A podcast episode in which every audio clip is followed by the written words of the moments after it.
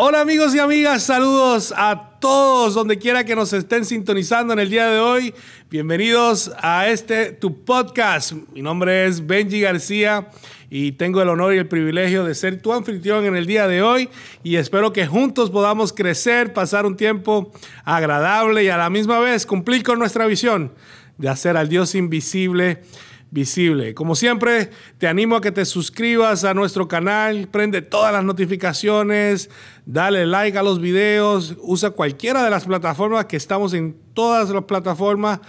Cada semana traemos un tema de motivación en donde te ayudamos a activar tu fe y a ver lo invisible de Dios.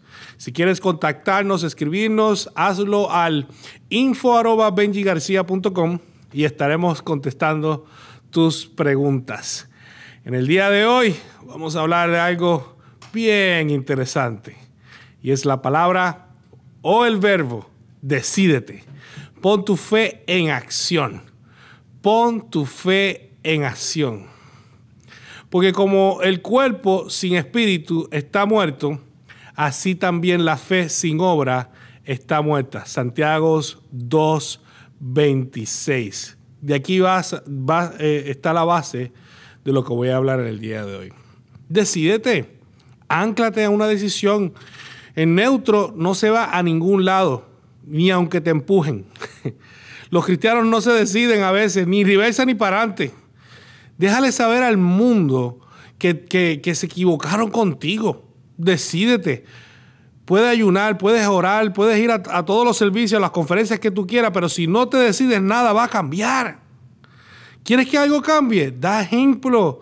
Cuando tú declaras, Dios declara. Hay que definirse, hay que decidirse.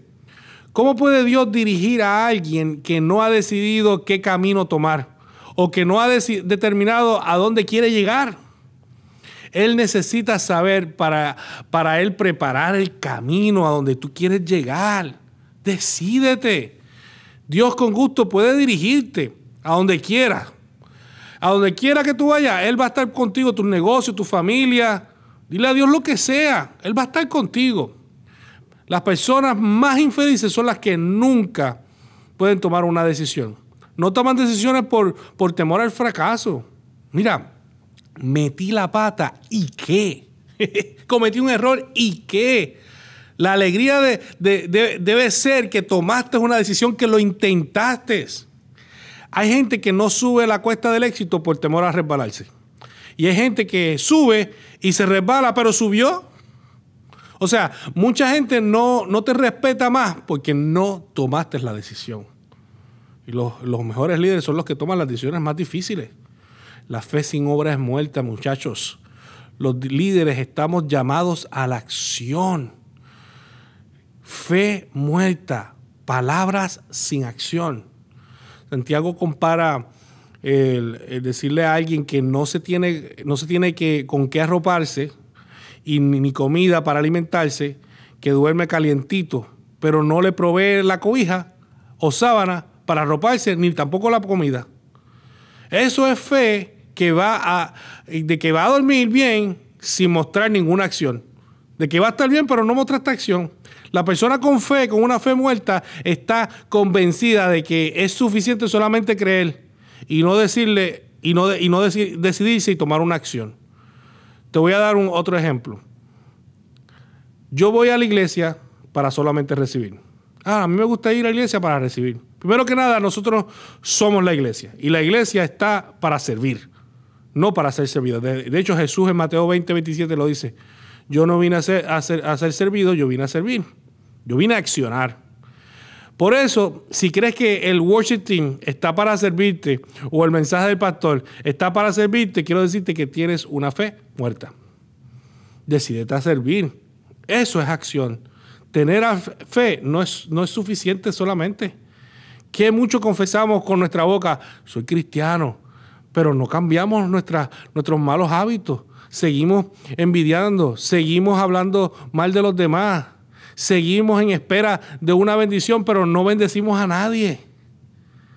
Eres entonces parte del, 80% de los que viven en Estados Unidos que confiesan y reclaman y creen que todo con su corazón, que tienen fe. pero realmente no dan fruto. Pero Jesús dijo en Mateo 7:21, no todos los que dicen que yo soy su Señor y dueño entrarán al reino de los cielos. O sea, eso no es suficiente. Antes, de, eh, eh, antes que nada deben obedecer mis mandamientos de mi Padre que está en los cielos. Está fuerte. Jesús nos va a negar. Decimos que tenemos fe, pero cuando viene una prueba decimos que estamos en depresión.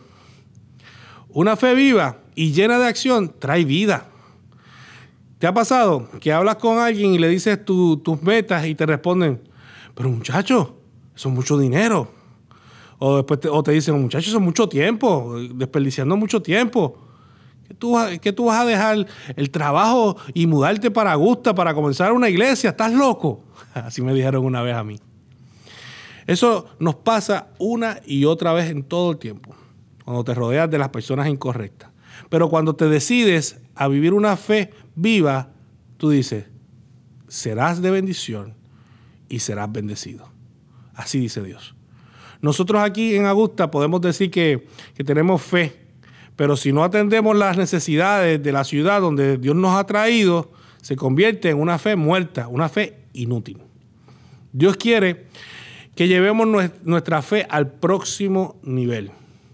Santiago 2, específicamente en el versículo 18, dice, ahora bien, alguien podría argumentar, algunas personas tienen fe, otras buenas acciones, pero yo les digo, ¿cómo me mostrarás tu fe si no haces buenas acciones? Yo les mostraré mi fe con mis buenas acciones. Me encanta como dice, yo les mostraré mi fe con buenas acciones. Eso se, es llevar la fe al próximo nivel. Eso es decidirse, decídete. No porque eh, quieres que la gente sepa lo que hiciste, sino porque tu vida está dando fruto de lo que realmente es tener una relación con Dios y de lo que la decisión de tener una relación con Dios le está dejando saber al mundo. Decídete. No se puede crecer mientras le permitas a otros que decidan por ti. El único que puede tomar las decisiones correctas eres tú, mi hermano. Eres tú, mi hermana. Arriesguese, construya su destino. El que decidió no decidir nada, como quiera ya decidió. Y lo más estúpido es que decidió nada. Pero ya decidió. Nada. La decisión determina el destino a donde nosotros queremos ir. Lo que, lo que yo decido hoy va a determinar en dónde estaré en el futuro. Mi destino está en mis manos. Las decisiones que tomamos hoy serán las historias que vamos a contar mañana. Así que en el día de hoy te bendigo y te digo y te exhorto, decídete. Dios te bendiga. Hasta la próxima.